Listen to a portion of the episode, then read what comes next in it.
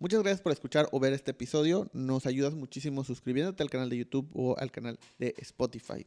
Eh, también quiero agradecer a los patrocinadores, en este caso a Método Café con Cariño, una cafetería que se encuentra en la colonia Miguel Alemán de la ciudad de Mérida, Yucatán. Visítalo si puedes y también todo el café que amé, el café de Amétodo. Eh, este café es un café colaborativo que fue creado a partir de muchísimos expertos en el tema, como Tierra de Café, con todo el tostado del café, y Estudio Cariño con toda la identidad. Así que te lo recomiendo mucho y lo puedes conseguir en la página eh, web de Secret Name MX o en eh, Amétodo MX. Bienvenidos a Indescriptivo, el podcast.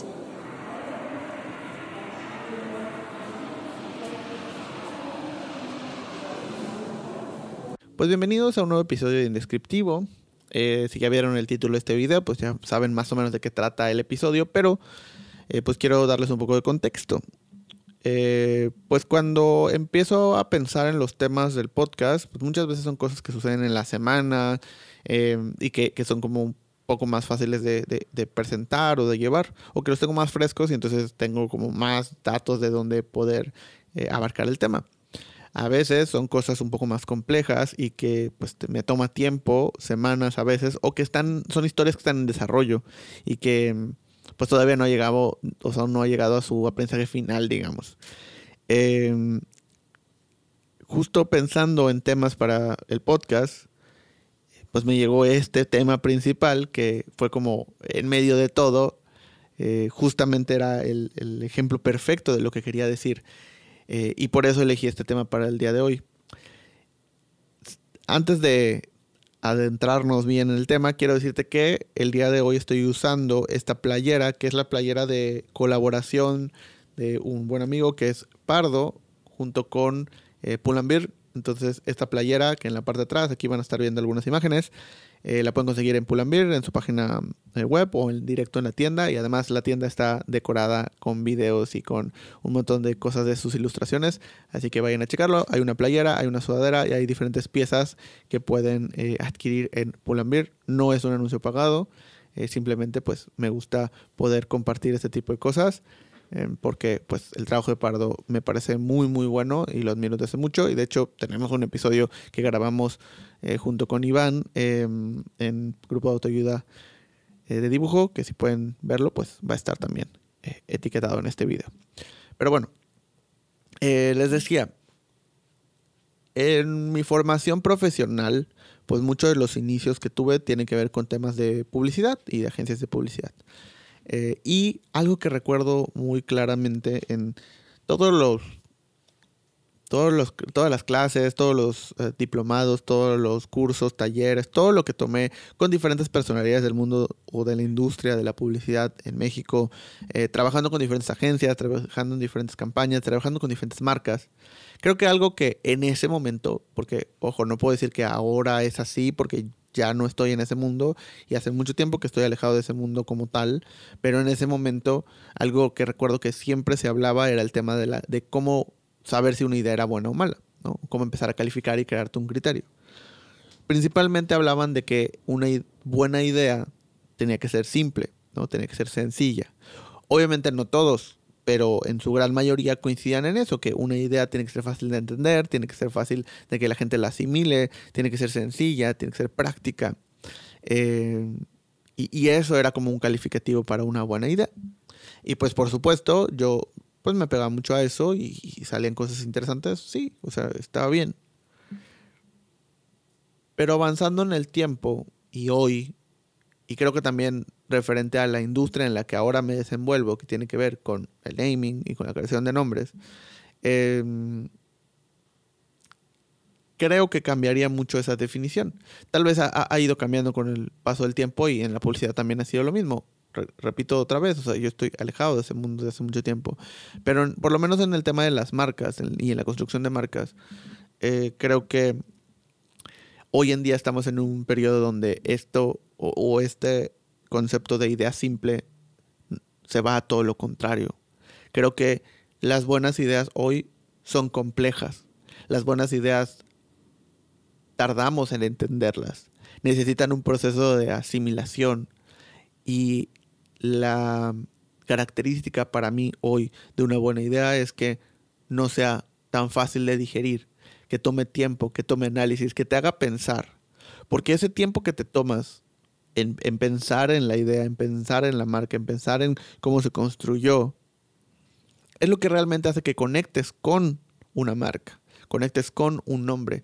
Porque si de entrada el nombre es sencillo, es simple, lo lees y captas lo que quiere decir y de qué se trata y todo, pues al final la experiencia es muy corta, es muy sencilla justamente. Y, te pierdes de la oportunidad de realmente lograr compaginar con lo que quieren decir y cómo lo quieren decir. Quiero dejar en claro que no estoy tratando de compararlo, o más bien, no estoy tratando de decir que son iguales, pero sí le voy a poner un paralelo.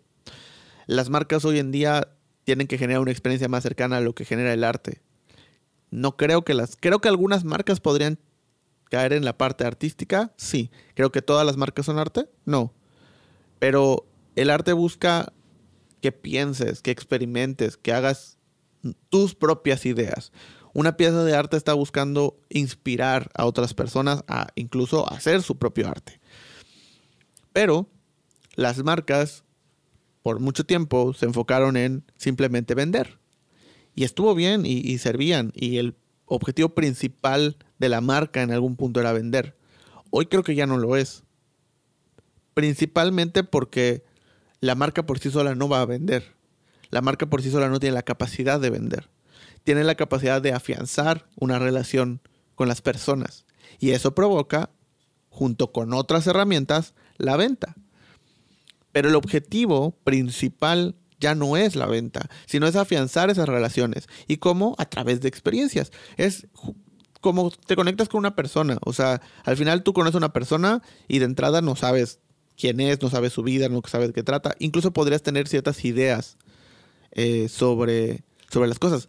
Y pensemos en, por ejemplo, por qué se hicieron tan famosos los, los podcasts o los programas de entrevista, ¿no? o los programas en YouTube o en Internet en general porque te daba la oportunidad de conocer a las personas que en algún punto solo veías en la televisión, ¿no? o solo veías a través de sus redes sociales, y no tenías formatos largos donde escuchabas qué pensaban, qué creían, cómo hablaban, cuáles eran sus opiniones. Eh, y para bien o para mal, pues eso generó una relación con las personas y al final eso provocó que conectaran muchísimo más con, con ellas, ¿no? y con su marca al final de cuentas. Entonces, este mismo fenómeno que inició con las redes sociales, obviamente en las historias de Instagram, por ejemplo, donde entonces podías ver el día a día de las personas, eh, luego en, el tema del podcast, entrevistas y, y hoy o hace en un periodo de tiempo muy grande en el tema de los reality shows también, eh, tiene que ver justamente con esas experiencias que tienes con las personas.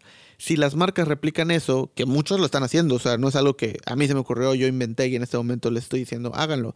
No, o sea, sí les estoy invitando a que lo reflexionen y que vean cómo hay un montón de marcas que lo están haciendo y que probablemente las marcas que te gustan están haciendo eso, la gran mayoría. Están tratando de conectar contigo desde un punto de vista de experiencia, ¿no? Desde un punto de vista de contarte su historia, de que vayas asimilando poco a poco lo que son, lo que piensan, lo que hacen. Antes las marcas no podían tener opiniones, antes las marcas tenían que ser neutrales, o por lo menos eso decía la teoría, y era real, o sea, así funcionaba. Hoy, si la marca no tiene una opinión, el público le va a generar una opinión.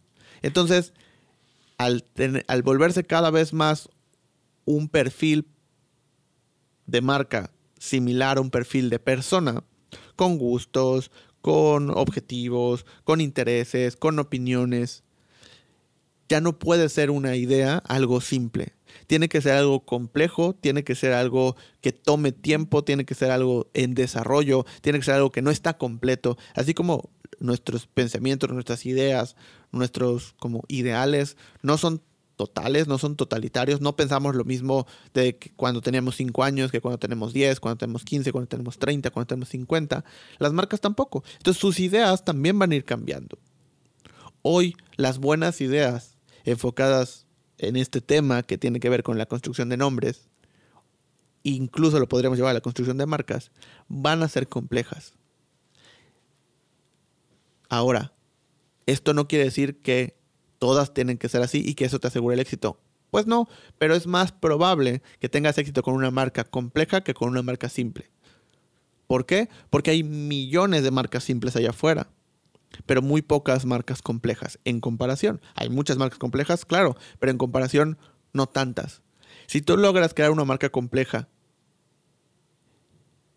y tienes algo que decir, tienes algo que contar, tienes datos, tienes cosas, de entrada hay cosas muy prácticas en las que esto te va a servir, como tus redes sociales. Imagínate una marca simple para un restaurante, un restaurante de lo que tú quieras, de hot dogs, ¿no? Que al final, eh, pues un restaurante de hot dogs y que su nombre tiene que ver con hot dogs, con perros, que es un juego de palabras, es algo muy simple, muy obvio, muy como, pues común.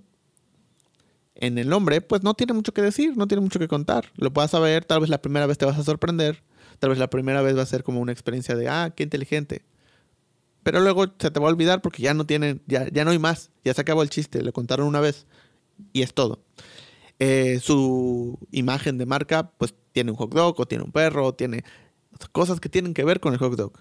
El interiorismo, lo mismo todo se vuelve tan sencillo que lo ves una vez, tal vez la primera vez puedes decir, ah, mira, qué inteligentes, qué creativos, o lo que relacionamos con creativo, este juego de palabras.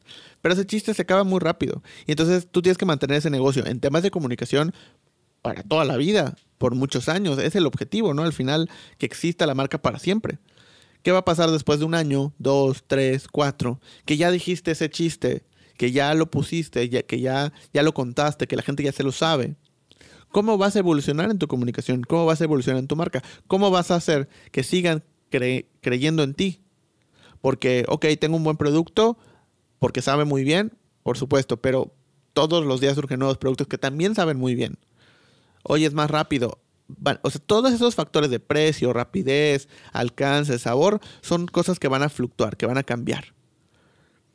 Pero el concepto, la historia, la estructura no. Y mientras más aristas tengas, mientras más ramificaciones tengas, mientras más cosas que contar tengas, más fácil va a ser para ti contar esas historias a lo largo del tiempo, a lo largo de los años y nunca te vas a quedar sin esas ideas de contenido. Y mientras más gente venga al equipo, porque vas a crecer, pues más ideas nuevas vas a tener a partir de un tema y a partir de un concepto. Por eso, si es una idea compleja que necesita explicación, te da la oportunidad de explicar, te da la oportunidad de decir, de contar, de mostrar, de hacer. Oye, es que la gente no entiende mi nombre y le tengo que explicar mucho. Pues encuentra esa manera de explicarlo de una forma inteligente, de una forma interesante. Cuéntales una historia. No les trates de contar un chiste, cuéntales una historia. Una historia que les tome tiempo. Una historia que quieran seguir capítulo a capítulo. Porque eso es lo que va a hacer realmente que la marca perdure, pensémoslo como, como esta, este ejemplo, ¿no? De alguien que se hace famoso por un video, por una acción, por una frase, que se vuelve hiperviral y que tiene, crece muchísimo. Pero ¿qué pasa? Que si no tiene un concepto, que si no tiene algo, que si no construye sobre eso, pues ese pico pues va a bajar y va a surgir otra persona, va a surgir otro momento, va a surgir otra cosa que llame la atención de los demás y todo lo que hizo va, así como subió, va a bajar. A diferencia de alguien que construyó algo que tal vez no es tan viral al principio, que tal vez no es un pico gigante, pero va a ir creciendo, se va a ir manteniendo y va a ir evolucionando y se va a quedar en la atención de las personas por mucho tiempo, si no es que para siempre, y a partir de ahí va a construir una carrera, por ejemplo. Las marcas es lo mismo. Si utilizas algo sencillo, simple, cero complejo, puedes tener, puedes llegar a tener ese pico de atención, sí, pero ese pico de atención va a bajar hasta quedar en el olvido por completo. Si construyes algo que toma tiempo entender, vas construyendo esa carrera que va a hacer que al final las personas confíen en ti, crean en ti, se relacionen contigo, quieran aprender de ti, quieren saber, quieran estar atentos, te volteen a ver cada cierto tiempo y que a partir de ahí, pues, entonces construyas una relación. Por eso hoy repito, creo que las mejores ideas van a ser complejas. te van a hacer pensar, te van a hacer imaginar. Incluso esas buenas ideas complejas van a hacer que diferentes personas piensen diferentes cosas. Porque creo que también ya pasamos esa etapa de las marcas y de la comunicación, donde todos tienen que entender lo mismo, todos tienen que entender la misma idea. No puede haber, tenemos que preocuparnos por las connotaciones negativas y tenemos que preocuparnos por lo que pueda pensar una persona u otra. Ya esa etapa la pasamos, ya esa etapa está en la antigüedad. Hoy cada persona puede tener su propia experiencia. Y, y, qué interesante sería que cada persona tenga su propia experiencia. Y que haya comentarios negativos, y que haya comentarios positivos, y que haya cosas buenas, y que haya cosas malas, que haya cosas felices, que haya cosas tristes, porque la vida así es. Y si las marcas se parecen cada vez más a la vida, y en ese sentido se parecen cada vez a obras artísticas donde va a haber gente que lo odie, va a haber gente que lo ame, va a haber gente que esté en el Inter, pero cada persona va a tener una experiencia diferente y una opinión diferente, le va a ayudar muchísimo a la marca, porque va a tener gente que lo ame con locura y va a haber gente que lo odie. Y esos matices son lo que hace interesante a algo o a alguien. Y es ahí donde se va a seguir hablando de la marca y va a haber quien lo defienda a muerte y va a haber quien lo odie. Pero esos que lo van a defender van a llamar más la atención, por supuesto. Y van a crear una marca fuerte. Y van a hacer que realmente crezcas. Y va a hacer que poco a poco, eventualmente puedas llegar a ser una marca que realmente impacte como marca y no como producto o servicio. Que eso te va a generar ventas al final, pues sí, obviamente, pero va a tomar tiempo. No va a ser un pico de ventas gigante al principio, sino que la marca poco a poco va a tomar espacio, va a tomar narrativa, va a tomar interés en las personas hasta llegar al punto en el que la marca venda por sí solo. Al principio, pues lo que vas a necesitar es una estrategia de ventas, que es lo que toda empresa debe tener, y que las ventas se van a ir sobre el producto o sobre el servicio, mientras construyes la marca. Esa sería la fórmula correcta. Y otra vez, no es que yo lo diga, es que la teoría ahí está. Y el enfoque ahí está. Y obviamente también mi expertise. Y lo que he podido aprender, ver, conocer a lo largo de pues más de una década. Al final del día esto es lo que nos dice o lo que nos acerca un poco más a saber qué sí y qué no hacer cuando construyo una marca, cuando construyo un nombre y cuando tengo ideas. Por eso el tema de las, las buenas ideas son complejas se vuelve tan interesante e importante a debatir. Y como cualquier cosa y como cualquier idea, este episodio y esta conversación por supuesto que estoy esperando que haya gente que le guste mucho y haya gente que lo odie. Hay gente que esté muy de acuerdo y hay gente que esté muy en contra. Y hay gente que esté en el inter. Porque justamente es de lo que se trata. Y al final del día es lo que estamos buscando. Pero me gustaría saber qué piensas. La sección de comentarios va a estar abierta. Eh, puedes comentar, puedes decirme qué piensas en eh, los comentarios de YouTube, en, Instagram de Indescriptivo, arroba Indescriptivo, de Secret Name, Secret Name MX, mi Instagram personal, Carlos R. Cornejo. Eh, muchas gracias por ver o escuchar este video, por calificarlo, por recomendarlo, por suscribirte. Muchas gracias por estar al pendiente de este podcast y de este contenido que hacemos con muchas ganas de compartir, de colaborar y es parte de la colaboración que estamos teniendo tú y yo, estar en este espacio y, poder escuchar también, poder escucharte también a ti y poder leerte eh, y entablar esa conversación que sucede siempre después de estos episodios. Eh, pues muchas gracias por ver o escuchar este video y nos vemos o nos escuchamos en el siguiente.